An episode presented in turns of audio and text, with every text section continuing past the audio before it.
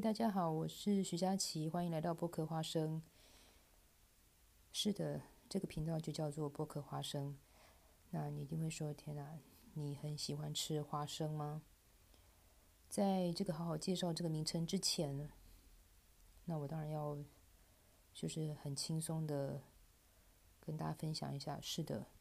不是我爱吃，是家母爱吃；不是我爱吃，是我的爸爸爱吃。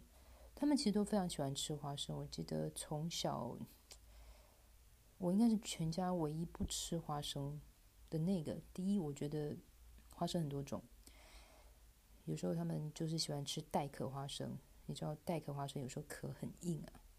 要这个剥开来，真的非常的花力气。那另外一个话，那当然就是已经就是剥壳了嘛，那就是有什么咸酥花生啊。然后现在有很多什么麻辣花生啊等等，然后最重要的是，你知道我妈手艺非常的好。不知道大家有没有上过那种北方的馆子？他们有一种就是花生是用油焖过的，就很脆。那是应该说用热油焖过，然后之后的话就是这个起锅之后，等它这个稍微凉一点，然后稍微收油之后。然后这个撒了一把盐下去，哇！这个在这个等那那种上菜的时候，这时候那个真是非常好吃哎。只是说，呃，现在好像出去外面吃，通常都是吃冷的。我想各位可能应该都是吃到冷的。我以前都是吃那种刚出炉的、热的，好吃的不得了，真的是好吃的不得了。这个是我对花生的这个。从以前到现在的一个记忆，当然，你就说那还有，好吧？那既然是这样子，你还有什么记忆？我记得那个时候我刚去美国的时候，这个学校旁边有一个餐厅，应该说是个小酒馆啊，叫做 Yacht Club，这好叫翻成游艇俱乐部。我想应该是所有老 P 吧的人，或者是说在。呃，曾经去过巴尔的摩的人，在就是学校这个餐厅都还没有怎么，好像改改掉吗？改建吗？收起来的时候有这样这样的一间餐厅，它很特别哦。这个迎接每个客人的是那个满地的花生壳，所以想当然就是一进门之后一个大铁桶，大铁桶里面装了带壳的花生，所以每个人真真的是兴高采烈，就是。抱着一一盆花生，不管你只是爱吃还是不爱吃，因为你知道你要享受那个过程，什么过程？就是我觉得它是一个舒压，非常舒压的一个方式。就是你剥了壳嘛，什么时候你可以乱丢垃圾啊？只有在这间餐厅啊，吃完花生之后壳这一打开，随便乱丢，哎，好好哦。我觉得那个在。当时来讲，我不知道，我感觉上好像你知道，你所有讨厌的事情全部可以踩在脚底下，你所有讨厌的事情全部都可以丢到地上去。我觉得这个是应该说第二件，我觉得对花生的一个连接。所以现在回到主题，为什么要叫剥壳花生？剥壳是用 podcast 的这个有点像谐音的方式，呃，产生的。那剥壳，然后当然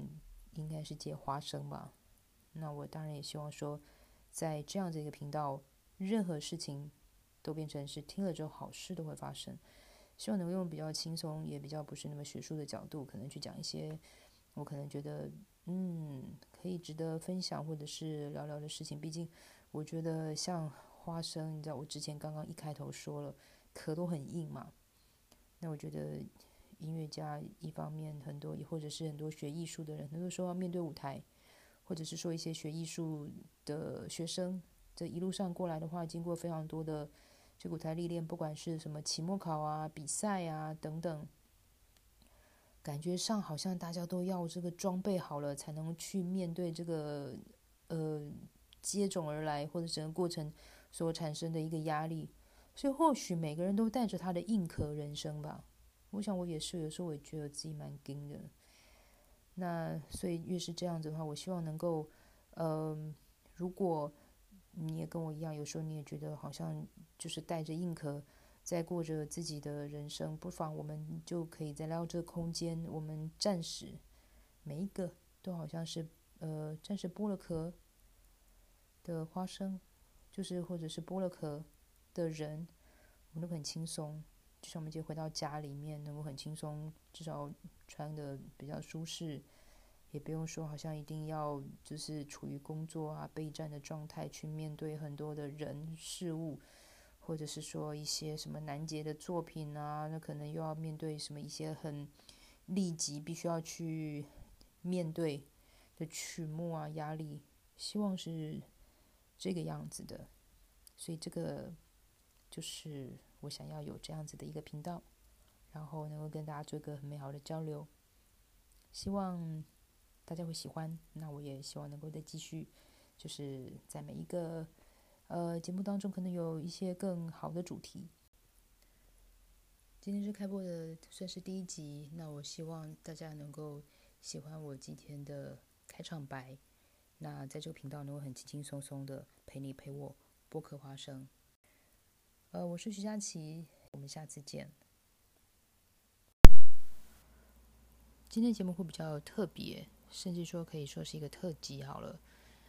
我们播客花生参与了夏季播客马拉松的活动。其实，在整个播客的平台来说的话，其实它包含了非常多的文化，然后你也可以找到知识性的东西，你也可以找到一些很闲聊的一些话题。那你会从日常生活，你会从时事，你会从各种不同的文化，或者是不同的组合，单人的或是双人的，去认识呃不同的人，在解读他可能不管是专业，或者说他在过生活当中所做的一些的分享。我今天要介绍的是深夜马戏团，主持人是两位马来西亚的侨生，那他们也现在居住在马来西亚，是 Marcus 跟 Bob。那他们的节目非常的多元。那我有时候会听到一些就是很好笑的笑话，那我觉得也会从他们的观点当中去听到很多不同的时事。那我就两个主题，那先再跟大家讲一个，就是我不知道为什么上次听到这个笑话，说我自己在半夜就笑很久。他们那时候在节目当中分享的这个笑话是这个样子的，因为他们好像每一次在开始。的时候，在一些集数当中，好像都会先轮流先讲个笑话，然后才切入到主题。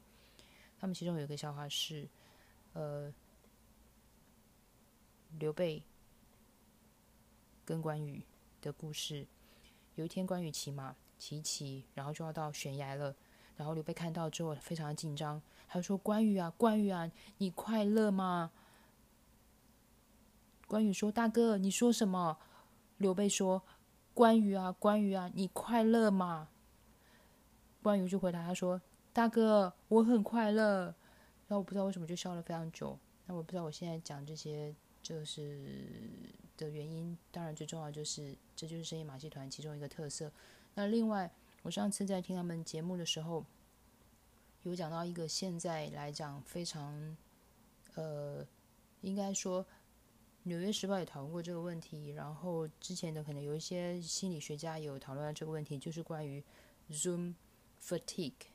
这应该翻成是 Zoom 就是变焦镜头嘛，也就是我们这之前在就是呃大家可能在隔离的时候必须要在会议啊或什么视讯时候用的，所以我暂时称它为变焦疲乏。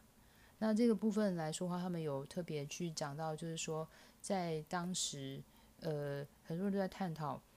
很多时候这个在教学当中来说的话，其实对对教学者或者是说在于受教者来说，应该是一件非常疲累的事情，因为其中他们当中有一个人，他的小孩子现在是在念幼稚园，那但是因为隔离的关系，那因为关于就是呃，应该说封城的关系，所以很多东西都必须要改成线上课。那其实对于一个小孩子来讲的话，尤其是家长陪同，就算是家长陪同就学，那要去做一个线上的学习的时候，其实整个过程来讲的话，呃，有时候可能是网络的问题，那有时候是教学者的可能一些呃，可能一些分享或者一些时间上面的一个拿捏，其实都是非常的疲累的。那我觉得，其实，在台湾来讲的话，其实我们也有过类似大概这样子的一个。情形，那我觉得这样子说好了。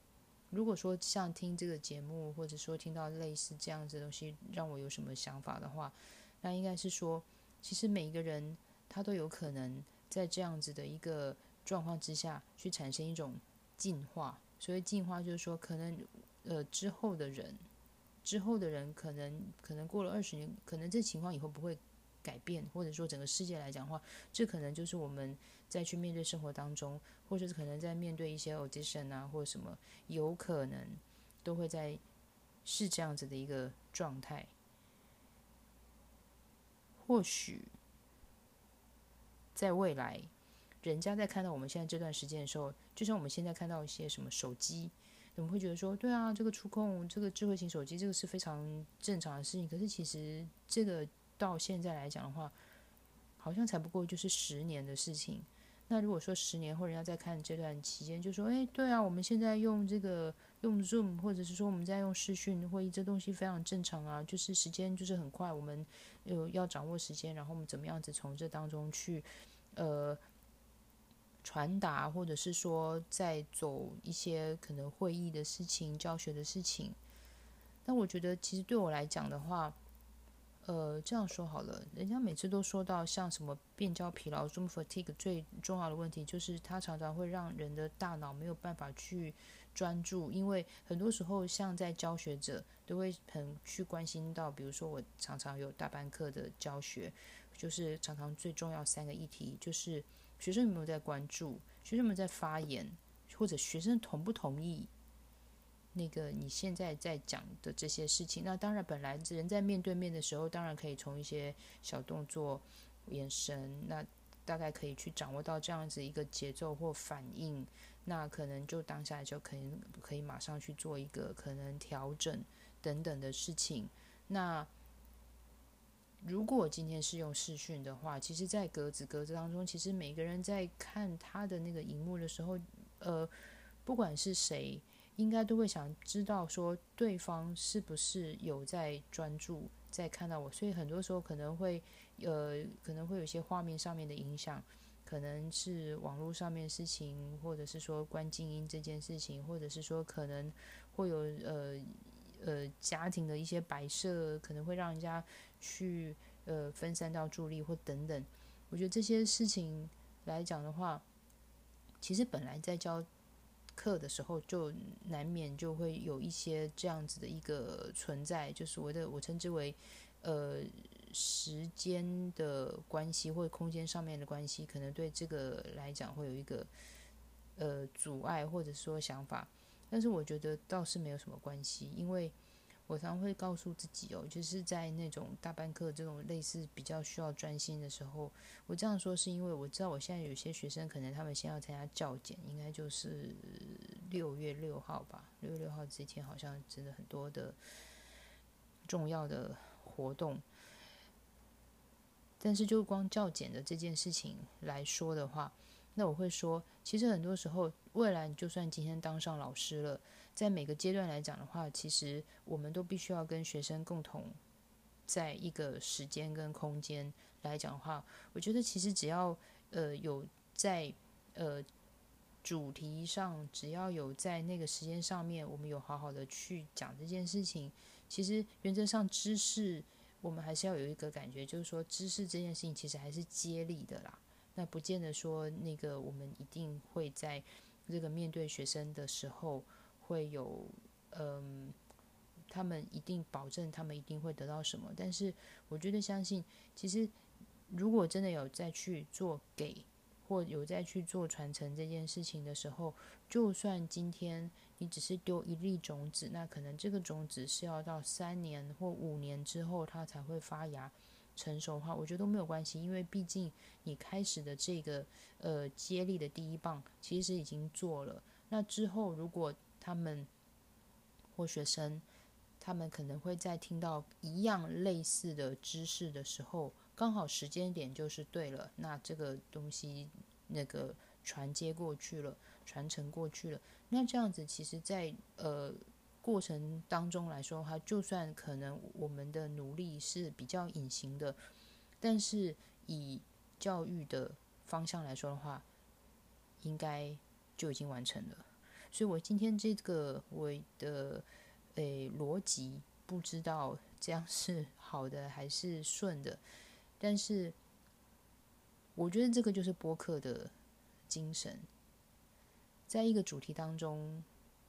可能会有一些衔接以及接续上面的一些启发。那我相信，在听觉的这个过程来讲的话，它是需要去呃专注。那他有时候可能也不需要专注，因为如果他今天是对我来说的话，如果我的人生或是我之前都会谈一点什么东西，他如果可以成为一个背景陪伴的背景，那我觉得都是很好的。所以今天就是一个特辑，夏季马拉松成功兴旺，每个听播客的人都可以从每一集的节目当中。不管是得到任何有形的、无形的、有聊的、无聊的陪伴，那我觉得它都是一件非常好的事情，因为它就是一个很自由的平台。这是不可花生，我是徐佳琪，下次见。今天节目会比较特别，也可以说是一个特辑，因为剥壳花生参加了夏季播客马拉松的系列活动。其实，在播客这个平台，我觉得它。有趣跟它的多元性是在于，不管你今天是要追一位艺人，或是你喜欢特定的一个作家，或者你喜欢文学的东西，你喜欢艺术的东西，甚至于你只喜欢闲聊的话题，甚至说你喜欢听时事，但是又不想要那么严肃的话，那我觉得深夜马戏团就会是一个最好的选择，因为他们真的是无所不谈，并且。两位主持人 Marcus 跟 Bob，他们现在是居住在马来西亚的马来西亚的侨生，我觉得他们非常熟稔，比如说台湾或是马来西亚可能一些不同的东西，甚至于说他们可以从一些呃观点当中去切入，比如说我上次有听到他们有特别有讲到一个呃 Zoom fatigue，就是关于呃变焦疲乏，因为现在。很多地方其实还是有什么社交距离，可能有些地方可能还是会有一些可能呃封城的一个状态。那一些可能教学上面、会议上面，大家都可能必须要用到 Zoom，或是说其他的一些软体去做一个所谓的视讯的一个会议或是教学。我觉得从他们的谈访当中有一些很特别的一个观点，但是另外还有一个很。可爱的一件事情就是，他们有的时候会在每一集的节目去交换笑话，然后才去切入到主题或者切入到内容。我记得有一次，呃，我听他们节目的时候，自己在半夜笑了很久。所以他们那时候有其中有个笑话是这个样子的：有一天，刘备跟关羽一起骑马，因为他们要去打仗，然后关羽骑在前面，在快接近。悬崖的时候，刘备看了之后很紧张，他就说：“关羽啊，关羽啊，你快乐吗？”关羽说：“大哥，你说什么啊？”刘备就很很急，就跟他说：“关羽，你快乐吗？”关羽说：“大哥，我很快乐啊。”就不知道为什么我就笑了非常久。那这是其中他们一个特点。那刚刚讲到一个 Zoom fatigue。不知道这样我会不会有切回来切太快了？但是 Zoom fatigue 其实，在呃，因为台湾真的很安全，然后台湾真的很幸福。其实我们呃，真的做远距教学的机会其实不是那么的多。但是我觉得今天重点不是在讨论这个远距教学的这件事情，而是说，因为他们那时候有讲到一个重点，就是因为很多时候哦，呃，距离或者是大班课。就在教学的时候，其实大家最会去关注的，其实就是呃，比如说老师跟学生的关系啊，那发言啊，或者说他们在关注你现在的话题，或者是说你他是不是同意你？那在用荧幕再去做这样子的一个教学，或者是说在这个大家都要注意彼此的视讯镜头啊什么的，或是会不会因此而分心的时候，其实作为一个教学者，其实是很容易去焦虑的。那我觉得，在呃他们的这个访谈当中来讲的话，其实我思考了大概有几件事情。一个是，我觉得人在这样子的环境当中是有可能会去进化的。所谓的进化，就是就像我们以前在用现在的智慧手机的时候，我们应该没有想到说，这个十年前跟十年后，竟然会因为一只智慧手机而让很多生活变得很方便。那或许之后十年后的人，其实他们可能已经。很习惯，就是关于可能视讯用这些的一个方式来去做一个教学。那可能他们现在看我们来讲的话，会觉得说，嗯，这些东西都是很自然而然的发生的。那我要讲这个东西，最重要的是，呃，六月六号好像是教简，教简的日子。那我知道，可能呃，有一些时候，大家在投入教学的时候，其实最害怕刚刚开始的时候，就是作为呃刚开始去接触学生的话。呃，通常都会非常的紧张，因为我们总是不知道说，不知道呃教的好不好，呃讲出去的东西是不是有一个比较呃大家的吸收是不是可以能够知道我现在到底在讲什么？我觉得这样说好了，我教大班课其实也教了蛮久，我常常告诉自己，或者是我常常有的时候，比如说学生们可能要大四了，那我也知道他们可能。有的时候要去呃进行未来的可能是什么教程啊、教学啊，或者是这样子。我有时候会这样子的跟他们分享，就是我觉得有时候教育是一个接力赛，那不见得我们每一次呃给的知识真的在同样的一个班级当中，是每一个人都会在他自己的就是学生的接收的时候会生效。但是呃在这个过程当中。我觉得做一个老师的心理素质最重要一件事情是不要沮丧，因为很多时候只要你很认真在讲这件事情，基本上种子已经放下去了。那我们如果可以告诉自己说，我们其实只是接力赛当中的其中一棒，甚至于说，万一你今天是要从小学开始教学，然后或者是我们可能再去接接触的学生是比较初学的，你只要告诉自己说，我们其实。是在给第一棒的工作，只要是在那个时刻来讲的话，你很清楚的知道自己在做什么，那你很认真的去讲，当然难免，我觉得人呐，难免有时候会觉得说，哎呀，不知道自己教的好不好，那会不会有些东西讲的不够清楚，或者说，当然现在呃，容易分心的事物当然是比较多，有时候可能看到可能对方不是很专注的眼神的时候，难免自己的专注力是有可能会受到影响的，但是我。就经验上面来讲，我常会告诉自己，只要在那一分钟，或是那个课堂，就是你跟学生绑在一起的那一两个小时，你是很认真的在面对他的生命，或者说你觉得你真的没有在浪费他的时间。原则上来讲的话，呃，只要是呃备课或者是专业的东西是充足的，无论。呃，他是不是在当下来讲的话，你知道，有时候我们总是担心自己不知道讲话会不会无聊，或者是课堂会不会无聊。我觉得学校的教育本来就是有聊跟无聊这件事情的解读，每一个人的生命的发酵状况不一样，所以不用太担心，就给了吧，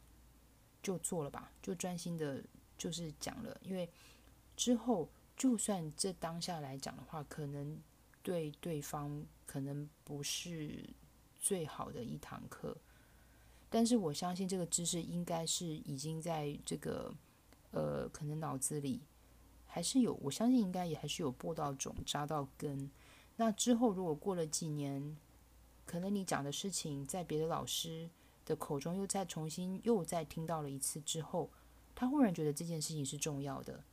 那之后，他开始成长，然后他开始觉得说：“哇，我我我忽然觉得对这件事情非常有兴趣。”他可能开始认真思考。我觉得，就算我们今天做的努力是非常的隐形，或者是可能是比较无形的，我觉得都没有关系，因为毕竟，我觉得，就像我刚刚说的，在接力上面来讲的话，其实就已经完成了。所以今天的节目就没有音乐，就纯粹是就光就这个平台，呃。我觉得它的多元性，跟我一直做到现在这边来讲的话，我觉得呃，它又都有在保存，或是它会常常让我更去思考每一次主题、每一次主题、每一次的一个步伐，或者是说一个主机，或者是一个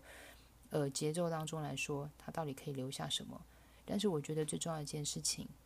就是希望呃，这是一个声音的陪伴。那不管他今天的这个陪伴的是什么，但是我都会希望说能够继续这样稳扎稳打的一直走下去。那我记得，呃，在做这个系列的时候，那我有谢谢我的，应该说有有台节目嘛，就是谢谢他们，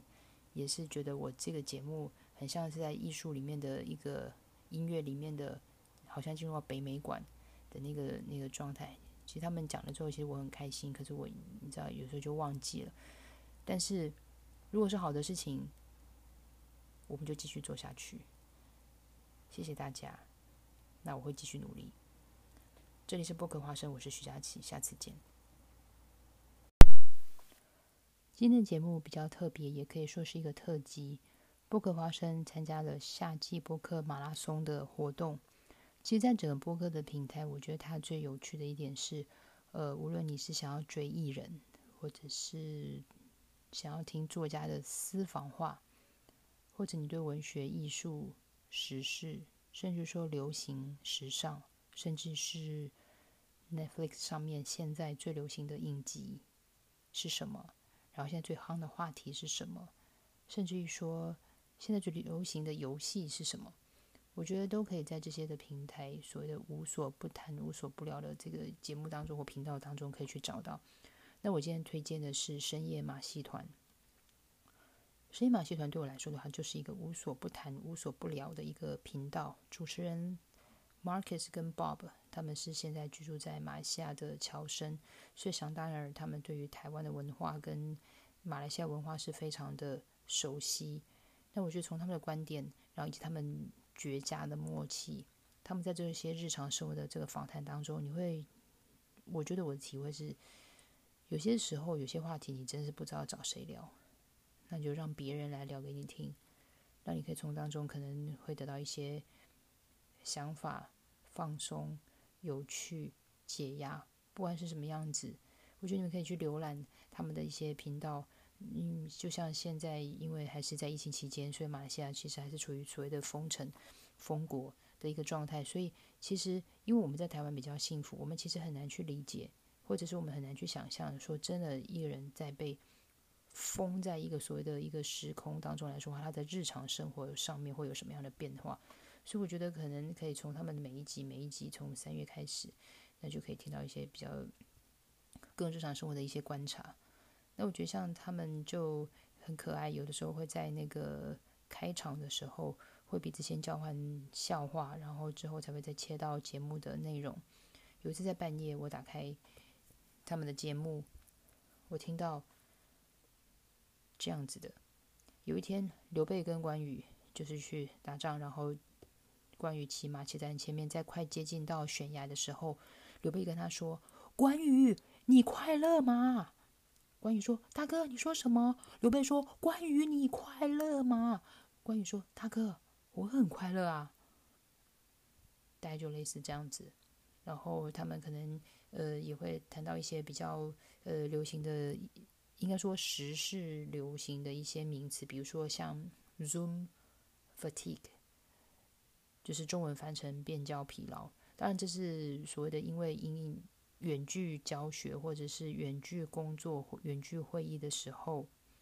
大家必须要用 Zoom 或者是相当于这样子的一个软体，然后可能要去做这个所谓的交流的时候，其实很多时候会有什么注意力不集中，或者是效果不彰，或者是说是等等连线的问题，所以它这些所衍生出来，造成人在大脑上面的一个焦虑或疲乏。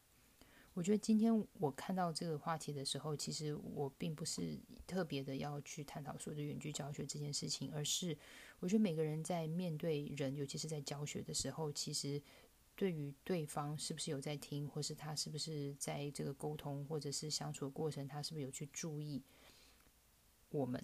或注意这个话题的时候，其实有的时候的确会让人家有一点点的会去焦虑。那因为现在正好是毕业季。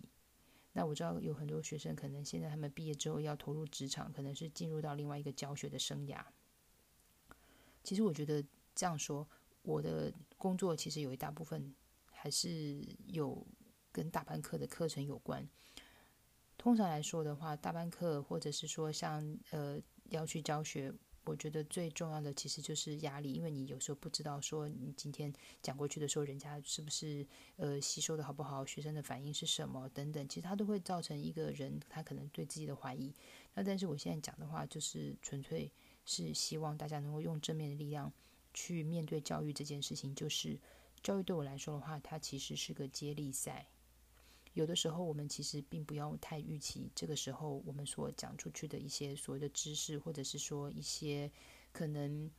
你想、你希望当下呃大家就想要去学习或吸收的东西，能够马上去生效，或者是马上去发酵出来。我觉得这并不是重要的事情，因为很多时候，呃，每个人去接受知识，或是每个人去寻求他成熟的时候的阶段不太一样。有的时候，我们种子埋下去了。那可能他真的要到三五年之后，有一些知识或者有些兴趣，才会有可能会去成熟，或者是去萌芽。那这时候，当他遇到下一个老师的时候，他在同样去点醒这件事情，或同样去传讲一样的这个知识，或是可能是他刚好那个时候可能有兴趣的这个所谓的话题或是主题的时候，那他可能就会因为你曾经有跟他讲过这件事情，所以他萌芽的速度会忽然之间就醒了。就开了，那或者是从此以后他就他就走在一个他可能更好的一条路上。我觉得，如果是这样子讲的话，其实当然，我觉得人都会去在乎别人的眼光，都会觉得说不知道我今天讲的这个课好不好，或者是我今天做这件事情，人家对我的评价是什么。但是我觉得，呃，这么多年的经验，我会说，其实只要好好的。做好这件事情，好好的跟，呃，应该说班上的学生在那两个小时，好好有度过那段时光。你觉得你有很认真的去讲，